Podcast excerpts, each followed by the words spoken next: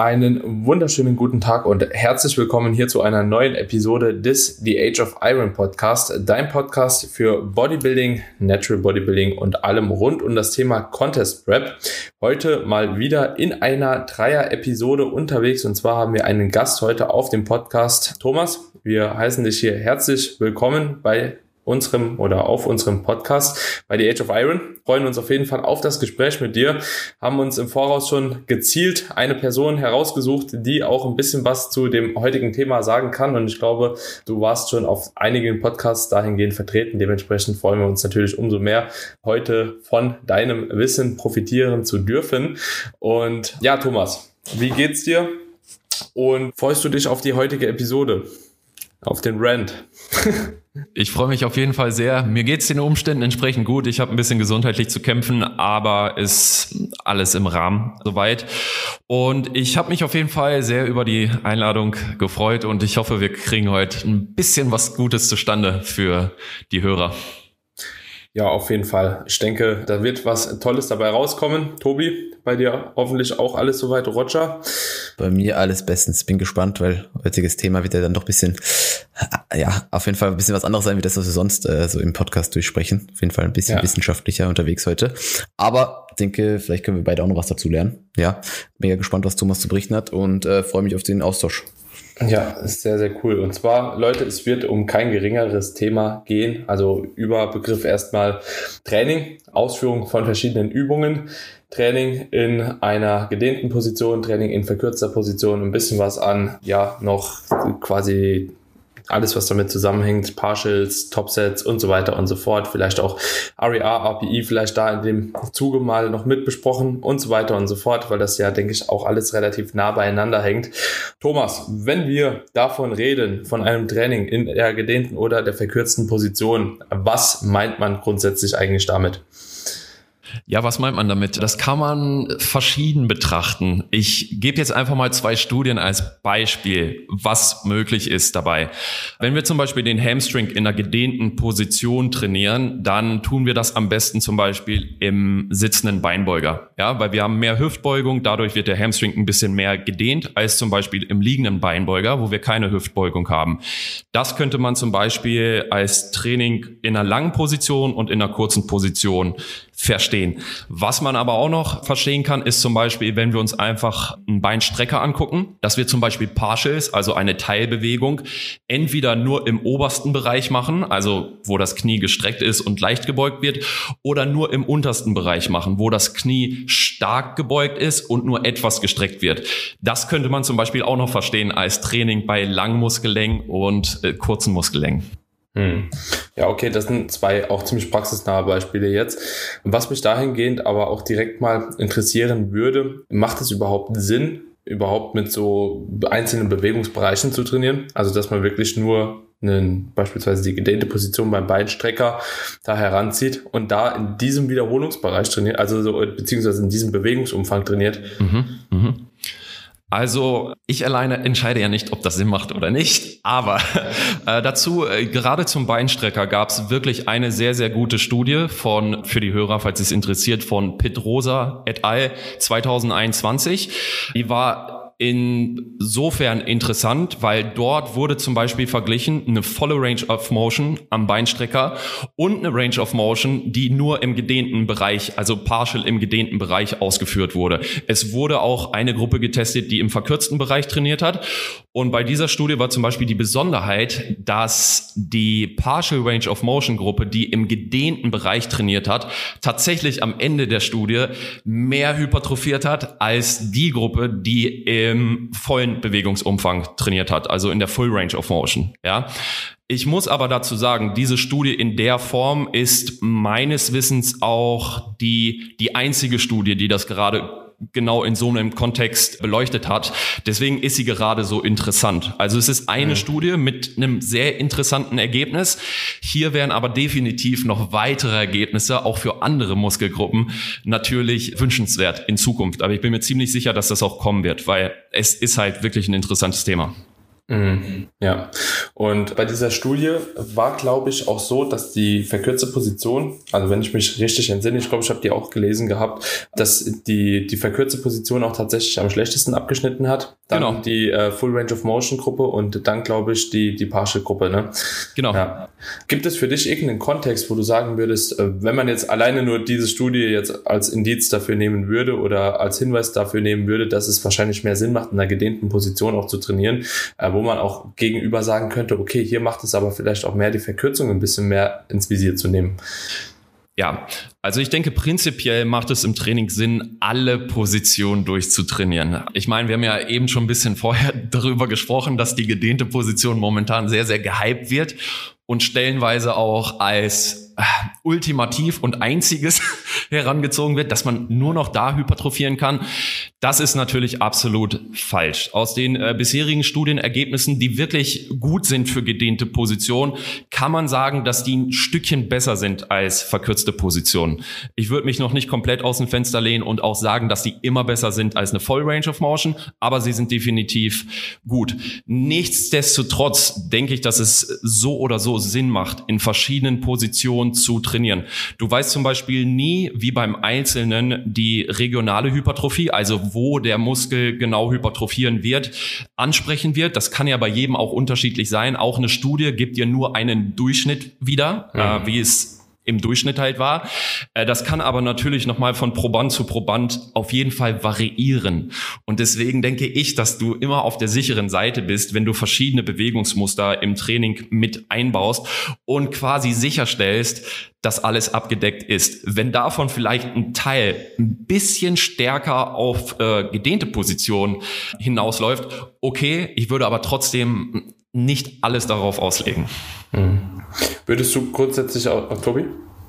Äh, ich wollte nur sagen, dass ich es ziemlich interessant finde, dass ja vor, keine Ahnung, so einem knappen Jahr, eineinhalb Jahren, war ja das Thema Go Short First äh, so eine Sache, die überall eigentlich im, im Raum stand. Und jetzt haben wir zwei Jahre, eineinhalb Jahre später das Thema von der gedehnten Position, die halt primär betont werden soll oder die für mehr Hypertrophie sorgt.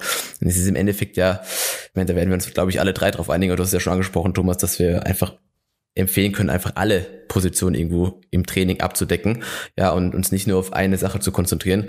Wie dann letztendlich Sequencing ja nochmal ausschaut im Einzelnen, ist ja nochmal eine andere Sache, aber es wird immer irgendwelche Phasen geben, wo die eine Sache ein bisschen mehr im Vordergrund steht als die andere. Ja, ja 100 Prozent. Ich ich denke, man darf auch nicht vergessen, wenn man sich die Studien anguckt und die Ergebnisse sieht, äh, tendieren ja immer viele, viele Leute, also besonders dogmatische Leute, zu Schwarz-Weiß-Denken. Ja, dass nur noch das eine gut ist und das andere überhaupt nichts bringt. Aber wenn du dir die Studien durch die Bank hinweg durch anguckst, wirst du feststellen, dass alle Gruppen, ob verkürzte Position, gedehnte Position, Full Range of Motion oder sonst was, die hypertrophieren alle. Ja, also es ist jetzt nicht so, dass eine komplett nicht hypertrophiert oder vielleicht negative Ergebnisse einbringt. Also das ist nicht der Fall. Hm. Hast du in gewisser Maßen Erfahrungen damit, beziehungsweise jetzt Erfahrungswerte vielleicht oder aber auch vielleicht irgendwelche Daten, die noch neben der Hypertrophie positive oder negative Auswirkungen quasi mit sich bringen? Also quasi hat das Training so in beispielsweise der gedehnten Position auch irgendwelche Nachteile, was du vielleicht so beobachten konntest? Nicht unbedingt, was ich beobachten konnte, jetzt zum Beispiel im Coaching oder so, weil es ist halt wirklich schwer. Ne? Äh, wenn du zum Beispiel Muscle Damage, also Muskelschaden irgendwie ermitteln ja. willst, naja, dann brauchst du schon ein bisschen mehr als, ein, als einen WhatsApp-Austausch im Coaching. Aber ich sag mal, die Theorie geht so ein bisschen dahin, dass natürlich gedehnte Positionen oder auch exzentrische Phasen tendenziell ein bisschen mehr Muscle Damage mit sich bringen. Also, dass du zum Beispiel auch eventuell ein bisschen mehr Muskelkater hast nach den Einheiten. Ich denke, wenn du mich persönlich fragst, ist das aber auch so eine Sache, die auch gerne für Content hergenommen wird und dann auch so ein bisschen verteufelt wird, weil am Ende des Tages passen wir unseren Training eigentlich ziemlich gut und ziemlich schnell an. Also es gibt verschiedenste Studien, die absurde Protokolle machen, was das Training angeht, um Muscle Damage zu erzeugen, wo man dann relativ schnell sieht, dass selbst untrainierte Probanden auch relativ schnell sich ans ans Training anpassen. Ne? Und dass solche Marker, die da ermittelt werden, dann nach sechs, sieben, acht Wochen auch so ein bisschen runtergehen oder nicht nur ein bisschen runtergehen, sondern auch signifikant runtergehen. Deswegen, man könnte vielleicht ein bisschen darüber spekulieren und darüber reden, dass lange Positionen oder auch exzentrische Phasen vielleicht ein bisschen mehr Muscle Damage mit sich bringen. Ja, mhm. das wäre so eine Sache, die mir einfällt. Ja, das ist so, äh, so ein Ding, das mir auch jetzt gerade so, so eingefallen wäre, was ich vielleicht auch noch mit da immer bei ganz vielen Leuten anmerke, dass halt auch die passiven Strukturen, glaube ich, gedehnte Positionen, jetzt auch anekdotisch auch von, ja, bei mir selbst, als auch bei verschiedenen Klienten von mir, Klientinnen, dass dahingehend die gedehnte Position auch manchmal ein bisschen mehr Provokation ausüben könnte. Sprich, jeder kennt ja wahrscheinlich auch so diese Gym 80 Shoulder Press oder Incline Chest Presses, die ja oftmals, die auch sehr stark in der Dehnung halt belastet sind, aber dahingehend auch für ganz viele halt schon super unangenehm sind, was halt eben so die Schulter anbelangt, wo man es halt eben auch ganz oft hört oder sieht bei einem tiefen Squat oder so, dass die Knie da halt eben tatsächlich ein bisschen problematisch sind oder die Hüfte irgendwie schneller anfängt zu zwicken, als jetzt Beispiel, wenn die verkürzte Position dahingehend belastet wird. Anekdotisches Beispiel so von mir. Wenn ich eine Hex Squat mache, ich kann die nicht, ich kann eine Hex Squat nicht ohne Reverse Band ausführen. Das ist für meine Knie also ich habe es lange, lange probiert, immer wieder und immer wieder abgestuft und immer wieder verändert und Mobility und hier und da. Geht nicht. Toleriert mein Knie einfach nicht. Wenn ich da allerdings so ein kleines lila Band dran hänge, dann sind 180 Kilo auf einmal, die vorher never möglich gewesen sind, komplett tolerabel und halt eben viel besser ausführbar. Und das merke ich halt durch die Bank durch bei ganz vielen Übungen halt, ne? Und auch bei ganz vielen Klienten, die dasselbe halt beschreiben. Wäre euch da was bekannt oder ist das äh, so, deckt sich das mit euren Erfahrungen? Thomas, du kannst gerne anfangen. Dann. Meine, meine Frage wäre jetzt an dich gewesen, äh, verändert sich bei dir die Range of Motion, wenn du mit einem Band arbeitest? Also nee. kommst du, also gehst du genau gleich tief? Ja. Okay. Weil ich, ich hätte mir sonst vorstellen können, eventuell bleibst du ein bisschen höher. Also ich setze immer ab. Also ich mach, bis das klack macht und dann gehe ich hoch. Ja. So immer so, so, so ein dumpfes, weißt du, so gerade okay. einfach ertasten, Ende der Bewegung ja, ja. ertasten, was die Maschine vorgeht und dann gehe ich nochmal hoch. Ist aber beim Squat tatsächlich bei mir ähnlich. Ja. Vielleicht, ich habe halt auch eine Beinlängendifferenz, eine anatomische. Also die ist auch festgestellt, dass da eine gegeben ist. Ich stehe auch nicht ganz gerade. Ne? Ich bin jetzt vielleicht auch nicht der typische, das Paradebeispiel. Ne? Aber ist ja egal, woher es letzten Endes führt, es ist halt da. Ne? Und das halt, wie gesagt, nicht nur bei dem Unterkörper, als auch, also beim Oberkörper halt auch bei den gegebenen Maschinen, beispielsweise von Jim Ady, ist es halt so. Oder tatsächlich halt eben auch bei einer Incline Bench Press mit einer Dumbbell oder etwas dergleichen. Also alles, was halt über diese aktive Range of Motion halt auch oftmals herausgeht. Und das ist vielleicht der nächste Punkt. Das wäre so ein Gedanke von mir gewesen. Tobi, ich hau noch einen raus und dann. Ja, ja alles, alles gut, bitte. wäre so ein Gedanke von mir gewesen, dass gerade jetzt mit dem Hype, mit gedehnten Positionen, vielleicht der ein oder andere seine Range of Motion in der gedehnten Position auch gerne mal übertreibt und in eine Position geht, die ihm anatomisch eigentlich nicht wirklich möglich ist. Also bleiben wir zum Beispiel bei Kurzhantel-Bankdrücken, dass die Leute so pervers runtergehen, dass sie schon quasi irgendwie einrunden oder ähnliches und überhaupt eigentlich nicht mehr richtig auf dem Muskel draufbleiben und in einer äh, sauberen Ausführung, nur um irgendwie Dehnung durch eine lange Range of Motion zu bekommen. Ich kann mir vorstellen, dass sich der eine oder andere eventuell dabei auch ein bisschen zerlegen kann. Mhm.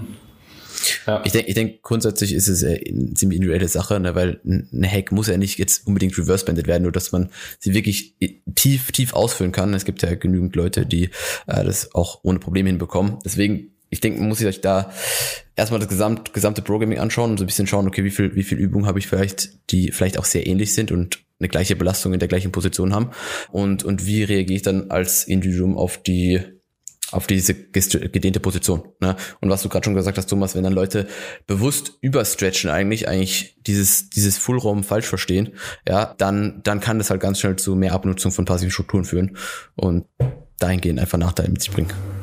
Hm. Wenn wir jetzt gerade bei dem Thema Full Range of Motion sind, äh, aktive Range of Motion, passive Range of Motion, ähm, möchte einer von euch vielleicht ganz kurz mal erklären, was überhaupt aktive Range of Motion ist, für all diejenigen, die es eventuell, ähm, ja, Thomas lacht schon, ähm, für all diejenigen, die vielleicht auch mit dem Begriff gar nichts anfangen können, was eine aktive und was vielleicht eine passive Range of Motion ist. Obi, wenn du magst, kannst du ruhig. Du bist der Fachmann hier. nee, ich bin nicht der Fachmann, ehrlich gesagt. Daniel, hau du raus.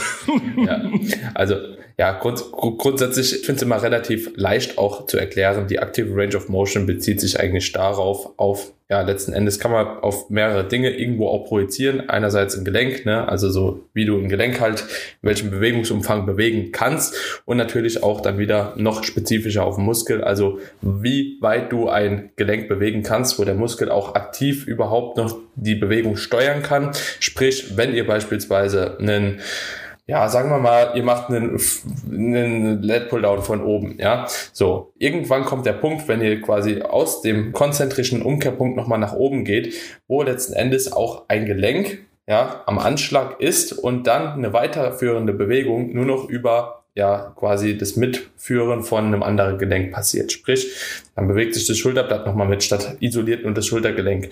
Und ja, bei einer passiven Range of Motion wäre es jetzt letzten Endes halt eben so, dass ihr quasi über euren aktiven Bewegungsumfang, den ihr wirklich bewegen könnt oder wo ihr, indem ihr ein Gewicht bewegen könnt, drüber hinausgeht. Wir hatten eben ein gutes Beispiel eigentlich die Incline, Benchpress mit der Dumbbell oder Kurzhantel, Schreckbank drücken. Ja, wenn ihr da hingeht und einfach zu tief geht und letzten Endes ja, ihr merkt richtig, wie eure passiven Strukturen eigentlich schon mitgehen, ja, wie euer, eure Spannung weniger auf der Brustmuskulatur liegt, sondern halt eben dahingehend auch schon mehr auf andere Körperteile verlagert wird, wo weiterlaufende Bewegungen dann letzten Endes irgendwo initiiert werden über, wie gesagt, Schulterblattbewegung, Wirbelsäulenbewegung ist ja auch so eine Thematik, beispielsweise beim Squat oder so. Und dann seid ihr irgendwo auch in, ja, den passiven Bewegungs Umfang quasi, den ihr eigentlich nicht unbedingt haben möchtet. Ne?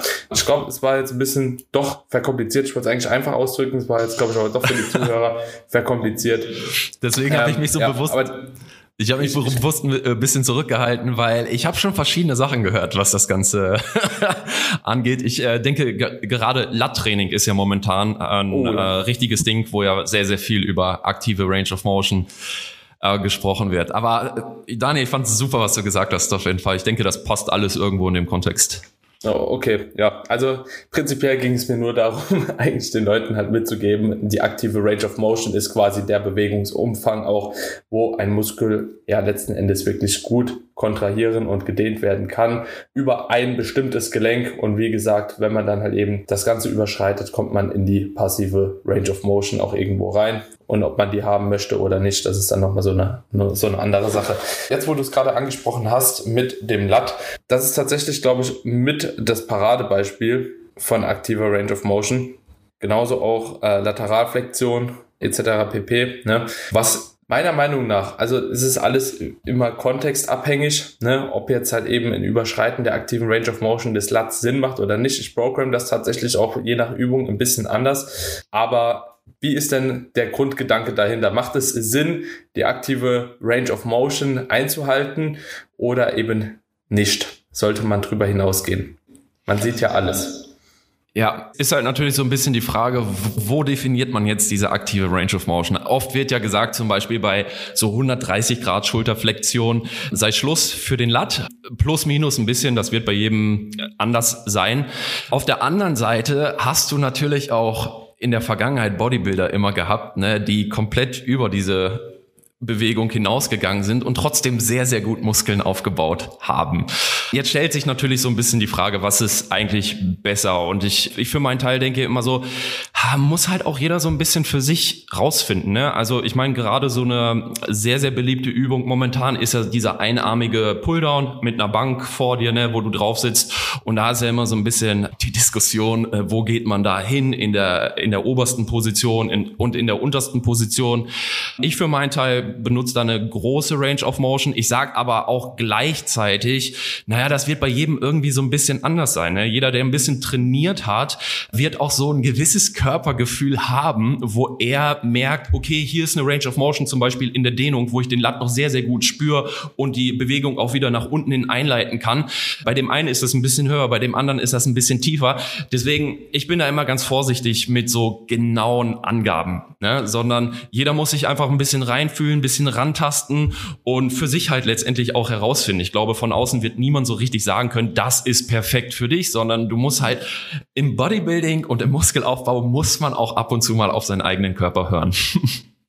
Das ist eine Sache, die ich extrem oft bei, bei gerade bei neuen Plänen bzw. neuen Übungen an Kunden rausgebe. Wenn die mir das erste Mal eine Übung abfilmen, frage ich einfach mal nach dem Feeling. Und also wenn das Ganze nicht komplett fernab von dem ist, was ich mir vorstelle. Ja, also wenn das in einem gewissen Ausführungsbereich natürlich drin ist, weil ich denke, das, was du gerade gesagt hast, ist, gilt für alles. Wir haben irgendwo für jeden Dift eine gewisse Range. Ja, das kann von bis ausschauen, sofern wir nicht extrem davon entfernt sind. Und wenn die Person mir dann ein, sehr gutes Feeling durchgibt bei einer adäquaten Ausführung, wo ich sage, okay, vielleicht sind da noch zwei, drei Zentimeter drin äh, und ich lasse die Person das vielleicht auch mal ausführen, aber die gibt mir dann als Rückmeldung, dass das Ganze äh, sich weniger stabil anfühlt, das, das, das Feeling im Latt ist weg, na dann spare ich mir diese zwei Zentimeter, weil ich gehe stark davon aus, dass das Feeling langfristig etwas mehr äh, Benefit mit sich bringt, als diese ein, zwei Zentimeter, die ich mir dann da vielleicht auch im Blick auf die Range of Motion äh, kaufen kann. Ja. Ja. Hm.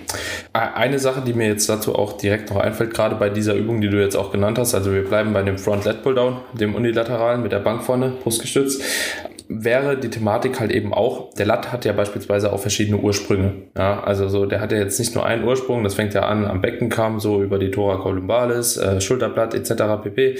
Und wenn wir uns jetzt quasi die Bewegung anschauen. Und wir gehen nur bis 130 Grad Schulterflexion quasi hoch, also für jeden, der jetzt nicht mitkommt, ist quasi die Beugung im Schultergelenk, also wenn ihr den Arm nach vorne oben zieht, dann ist halt die Frage, sollte man eurer Meinung nach ja das Ganze komplett ausklinken lassen, um halt auch die letzten letzten Zentimeter quasi bis zum Beckenkamm den Latt auch wirklich auf die Dehnung zu bringen. Ja, auch das Schulterblatt schon mitrotieren lassen oder macht es da mehr Sinn, wirklich rein über das Schultergelenk zu arbeiten? Das ist auch eine Frage, die ich des Öfteren bekomme. Hm. Äh, Tobi, willst du oder soll ich? Also du willst jetzt bewusst wissen, ob, ob das Schulterblatt sich mitbewegen soll oder nicht. Genau. Also ob du eine leichte, letztendlich Elevation oder, war das, genau, glaube ich, oder was Daniel gerade gesagt hat. Mhm. Ja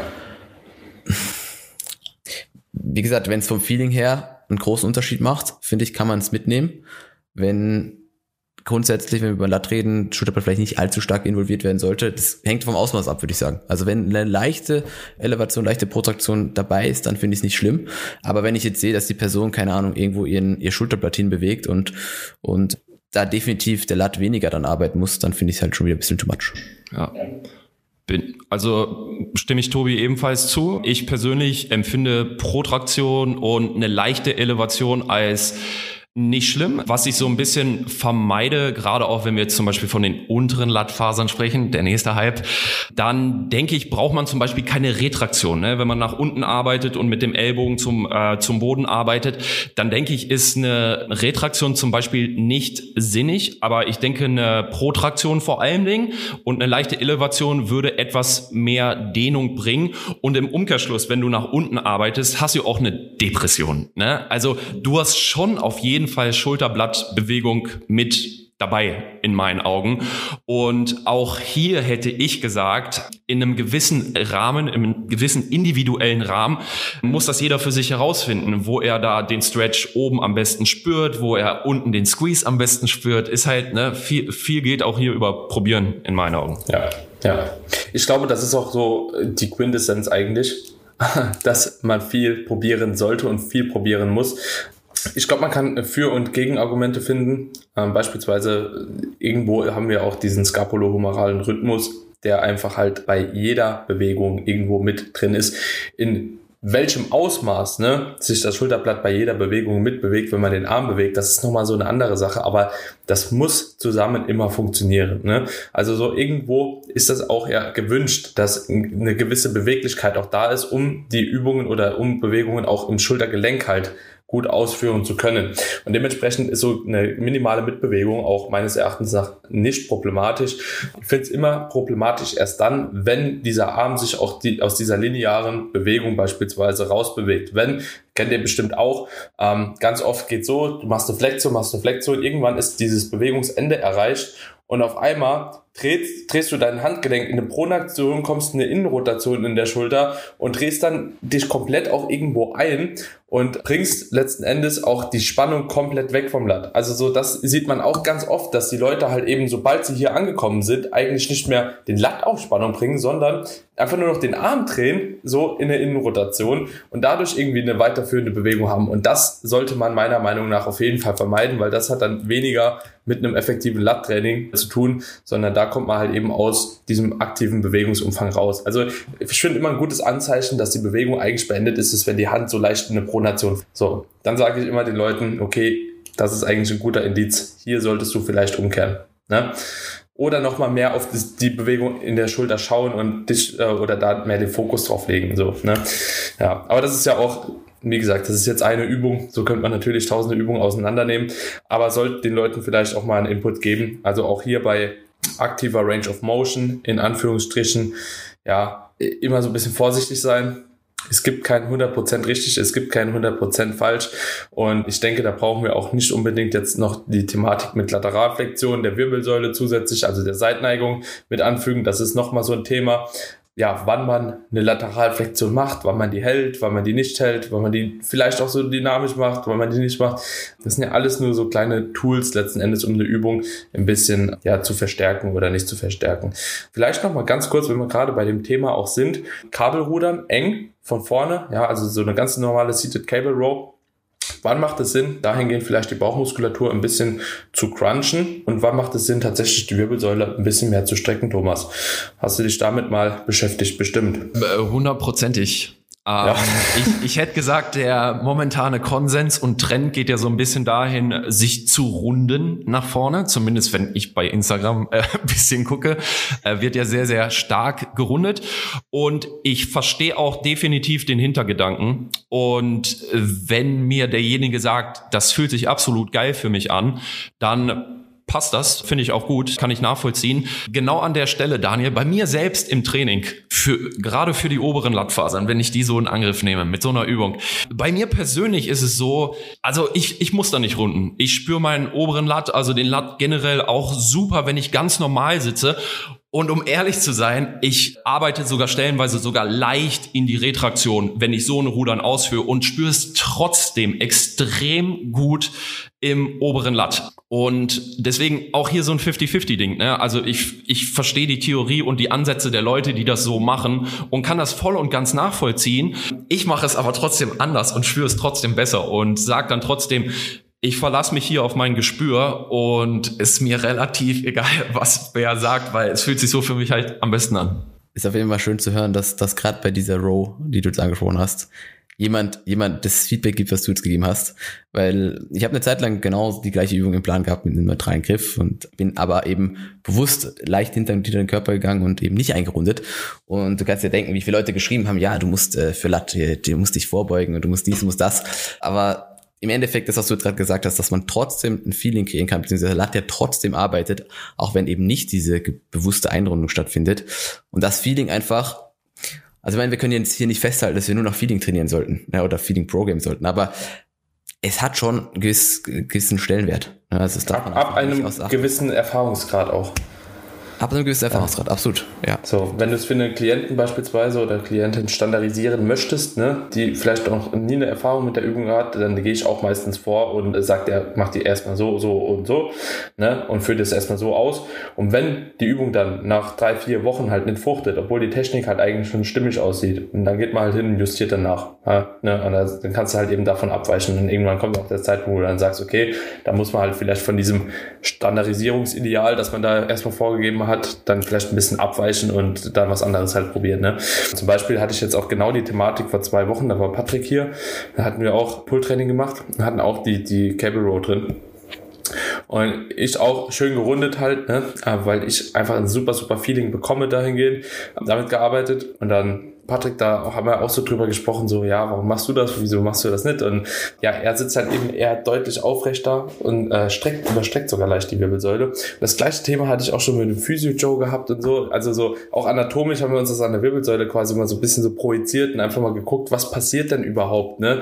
Und das ist tatsächlich halt auch so ein Punkt, ne? Die Anatomie einer Person spielt da eine super große Rolle auch letzten Endes. Also bei mir ist es so beispielsweise, ich habe so eine leichte Hyperkyphose im oberen Brustwirbelsäulenbereich. Also ich bin tatsächlich relativ stark so eingeknickt und für mich fühlt sich das einfach viel besser an, wenn ich so das zusätzlich halt eben so stabilisiere und in dem Bereich arbeite, weil sich es einfach halt eben auch von der Führung her sauberer anfühlt. Wenn jetzt jemand aber so einen krassen Flachrücken hat beispielsweise, ja, wo die Wirbelsäule halt eben wenig ja von dieser physiologischen S-Form hat, dann kann es auch bei demjenigen sein, dass der tatsächlich halt genau in die Gegenrichtung halt viel besser in den DAT reinkommt. Das ist halt super, super spannend und das lässt sich halt auch sehr schwer für jeden definieren halt, ne?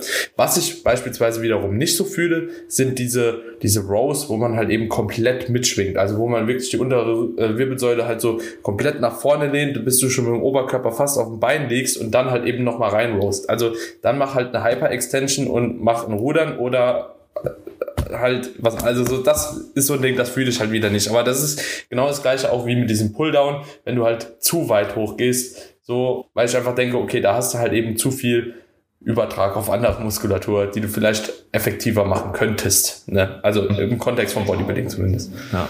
ja. Also bin ich voll bei dir. Wird bei jedem unterschiedlich sein. Und Tobi, wenn ich vielleicht nochmal auf deins eingehen kann mit den Instagram-Kommentaren. Ich glaube, da ist halt so ein bisschen auch das Problem, die Leute hören es halt irgendwo und plappern es halt nach. Aber verstehen tun sie es nicht, weil wenn du ruderst am Kabel und sobald sich dein Arm irgendwie zum Körper bewegt, also sobald du ziehst, na, das macht immer der Latt. Ne? Eine Schulterextension macht immer der Latt. Ob dein Rücken rund ist oder gerade ist oder überstreckt ist, wird trotzdem der Latt machen und auch Teres Mayer, muss man heute dazu sagen. Weißt du? Und ich glaube, ja, oft war, war ja auch oft meine Antwort, ne? Also es ist ja nicht so, ja. dass, dass, dass, dass es dann da von mir äh, nicht, nicht beantwortet wurde, aber ich finde es einfach, es ist immer wieder erstaunlich, dass die Leute wirklich, du hast vorhin angesprochen, in diesem Schwarz-Weiß denken. Gerade dieser äh, Punkt auch mit Ellbogen denken. hinter den Körper führen. ne? Also wenn man sich mal den Faserverlauf des Latts anguckt, der Latt wird irgendwo, zumindest sekundär, oben auch den Arm ein bisschen nach hinten ziehen. Das ist halt so. Und ich meine, ich kann auch mein, mein, äh, mein Ellbogen hinter den Körper führen, ohne in die Retraktion zu gehen. Ne? Und da wird auch der Latt zum gewissen Teil mitarbeiten.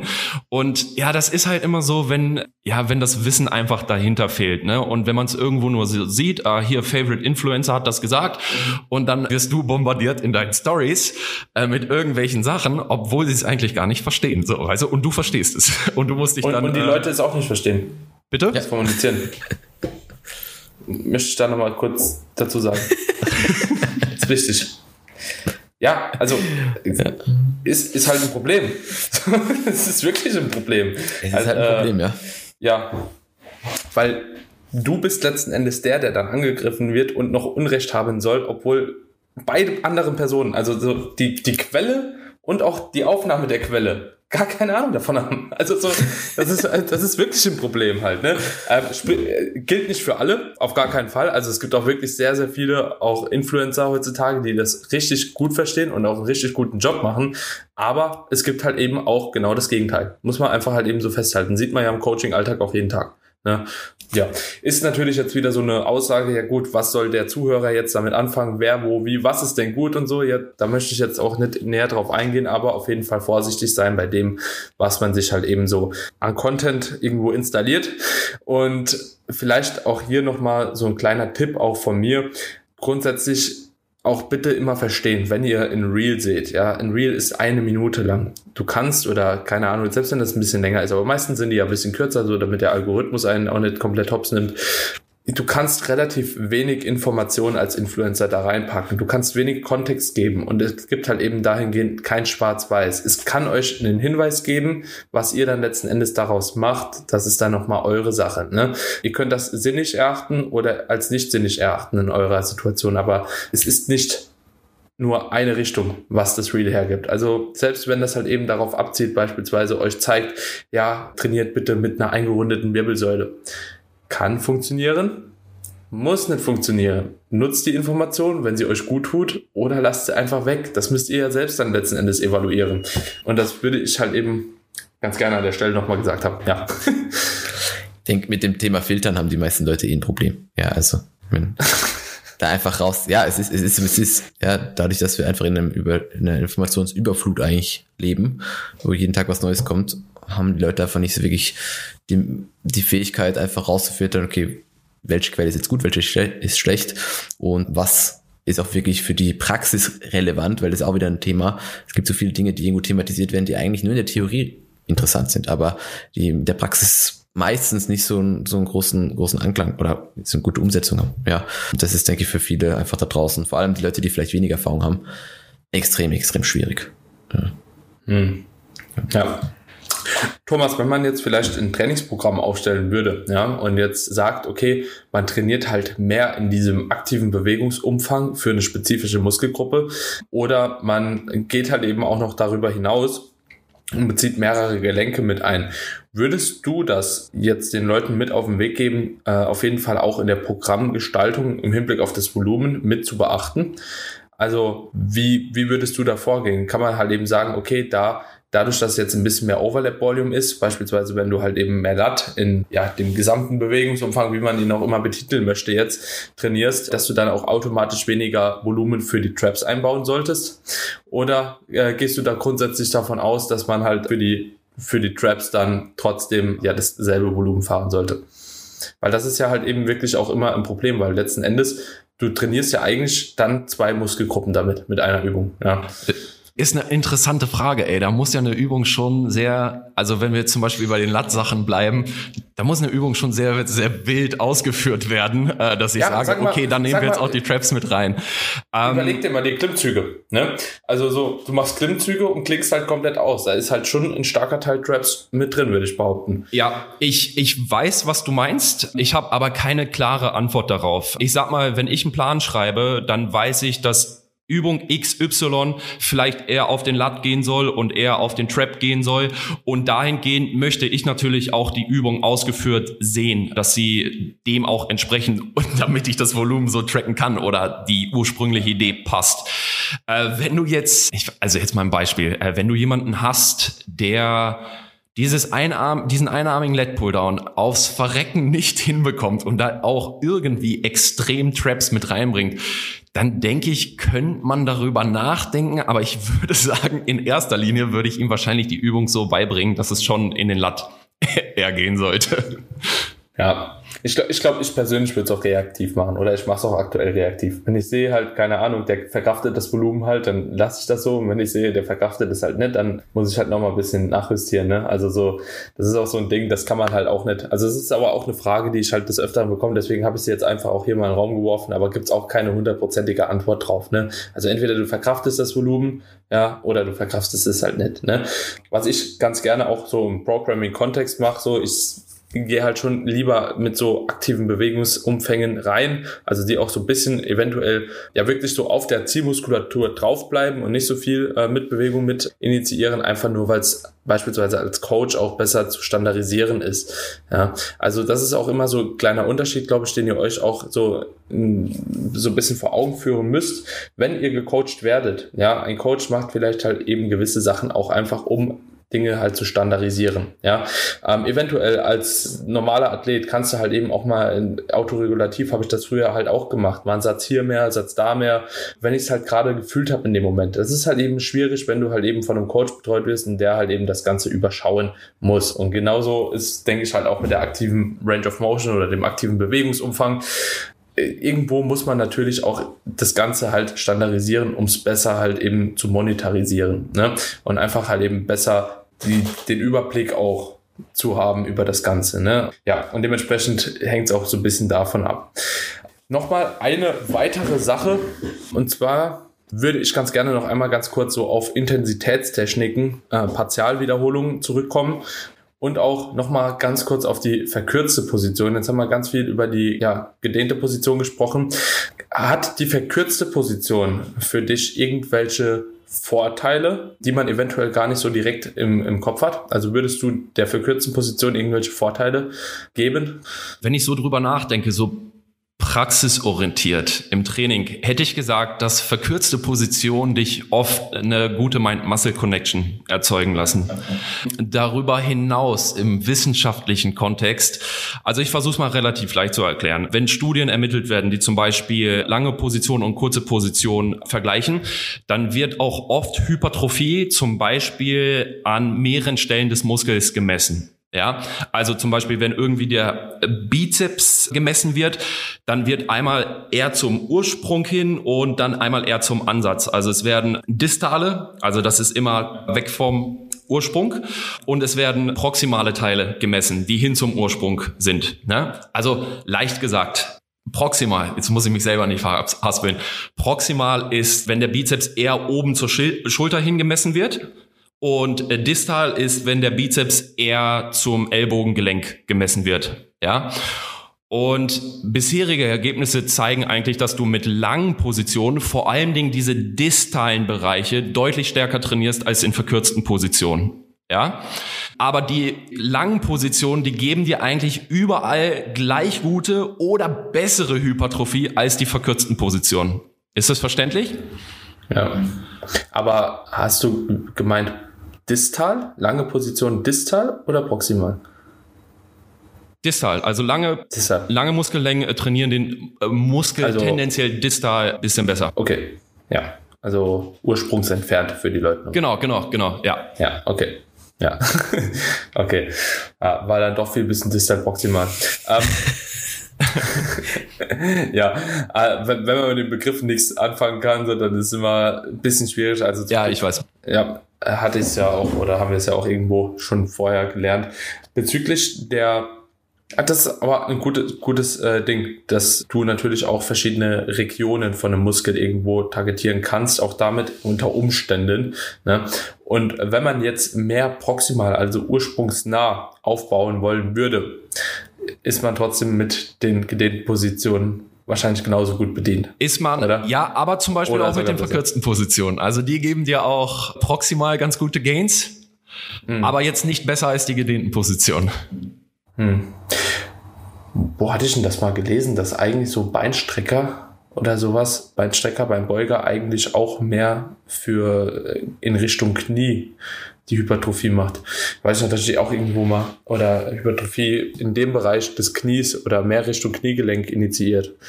Hatte ich auch irgendwo mal gelesen, bin ich mir aber gar nicht mehr ganz sicher. Also das hatten die zum Beispiel in dieser Pedrosa-Studie, die ich ganz am Anfang angesprochen habe. Ja. Da haben die zum Beispiel auch an drei verschiedenen Punkten gemessen. Einmal nah zum Ursprung, in der Mitte des Muskels und weit entfernt. Mhm. Und da haben die zum Beispiel auch die gedehnte Position zum Beispiel hat da die besten Gains distal auch da gemacht. Also die Studien mhm. geben das eigentlich so momentan so her, dass es mhm. so in die Richtung geht. Ja, spannend. Ja. Ich hätte eine, eine Frage noch an Thomas. Ja, bitte. Hast du, also siehst du einen Vorteil darin, wenn, wenn man in den Positionen, wenn eine Übung schwer ist, ja, noch zusätzlich zu pausieren? Also, du, also würdest du sagen, dass das grundsätzlich Sache ist, die sei es Feeling oder Muskelaufbau, mhm, grundsätzlich mhm, verbessert? Mhm. Ist eine super interessante Frage, äh, zu der es leider überhaupt keine Studie gibt. Ich habe ja schon des Öfteren bei Instagram mal so reingeworfen, dass dazu mal jemand eine Studie machen sollte. Also zum Beispiel Kurzhanteldrücken pausiert in der untersten Position, eine Hack Squat pausiert in der untersten Position. In meinen Augen super interessantes Thema, was mhm. unbedingt untersucht werden sollte, weil ich kann mir vorstellen, dadurch, dass die gedehnte Position da noch mal verstärkt in Anspruch genommen wird, dass es eventuell vielleicht kleine Verbesserungen geben hm. könnte. Also Weil was, was ich so feststelle bei mir selbst und auch bei Kunden ist, dass einfach, wenn mit Pausen an den, an den Umkehrpunkten gearbeitet wird, wo die Übung eben schwer ist, dass grundsätzlich auch einfach ein bisschen weniger Volumen nötig ist oder halt auch verkraftet wird, logischerweise, weil der Stimulus würde ich behaupten, dann doch nochmal ein Tick intensiver ist oder ein bisschen, bisschen größer, wenn, wenn eine Übung, die eben im Stretch Phase nochmal pausiert ausgeführt wird und man sich da vielleicht auch so ein bisschen, wie soll ich sagen, regenerativ, regenerative Kapazitäten erkauft, so in Anführungszeichen. Ne? Also halte ich auch für sehr gut möglich, dass, dass das ein bisschen mehr ballert. Mhm.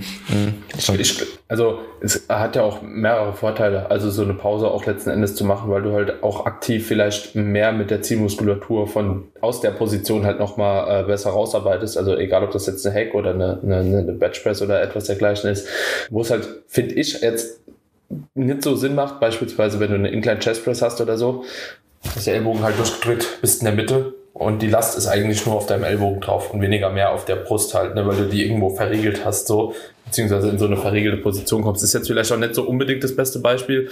Nee, ich meine primär wirklich, ich meine, ich meinte, glaube ich, in der gedehnten Position. Also in deinem Beispiel jetzt unten, ne?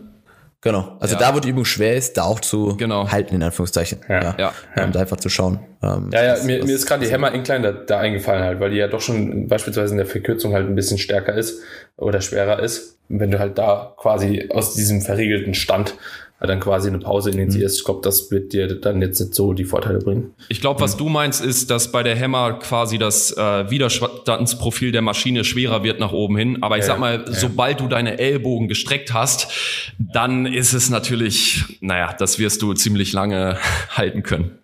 Ja, ja, ja, aber wie gesagt, das ist ja auch jetzt nicht unbedingt das Paradebeispiel vielleicht dafür. Also so, da baut man halt wahrscheinlich eh keine Pause ein. Ja. Also ich, ich, glaube, Tobi meinte einfach, wenn du eher von ja, ja, der weiß, exzentrischen in die konzentrische wechselst und diesen Umkehrpunkt quasi pausierst, ob das sinnvoll ist. Und ich ja. glaube ja, Tobi. Also ich, ich hm, mache ja, sehr absolut, viel damit ja. im Training. Gerade beim Drücken. Ich drücke fast gar nicht hm. mehr normal, sondern eigentlich immer nur hm. pausiert hm. unten. Ja. Ja. Ja, spannend. Aber der Punkt, den du eben auch noch genannt hast bei der verkürzten Position mit der Mind-Muscle-Connection, ich finde, das ist gar kein so unbedeutender Punkt.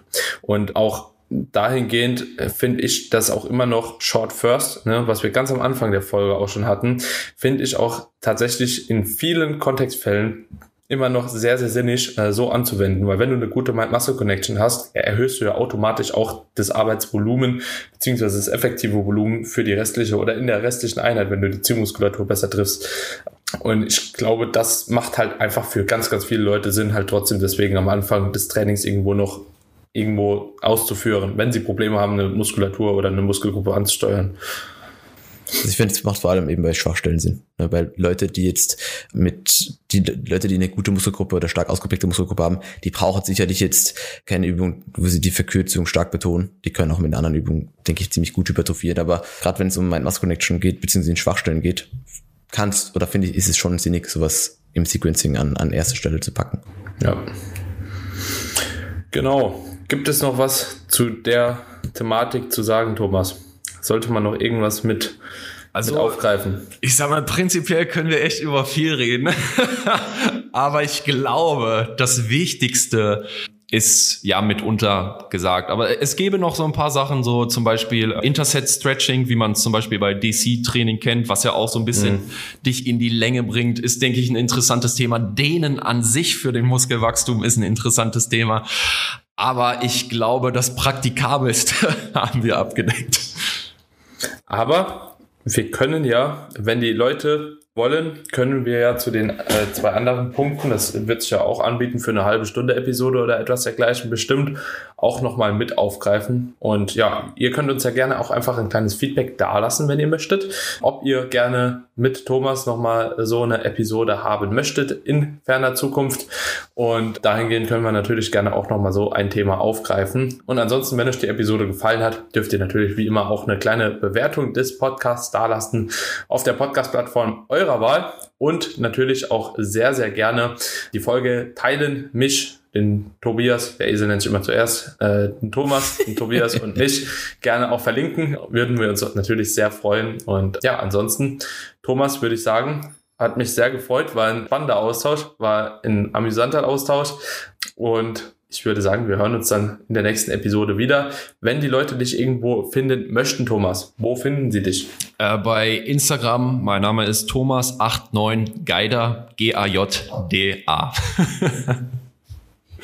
Perfekt. Verlinken wir auf jeden Fall auch nochmal in den Show Notes. Und vielleicht ähm, ja, hast du ja auch nochmal Zeit und Lust in ferner Zukunft auf eine weitere Episode hier äh, mit uns zusammen über ein hypertrophie-orientiertes Thema. Sehr gerne. cool. Alright, meine Freunde. In diesem Sinne, ich wünsche euch einen wunderschönen Tag und wir hören uns. Ciao, ciao. Ciao, ciao, ciao. Ciao.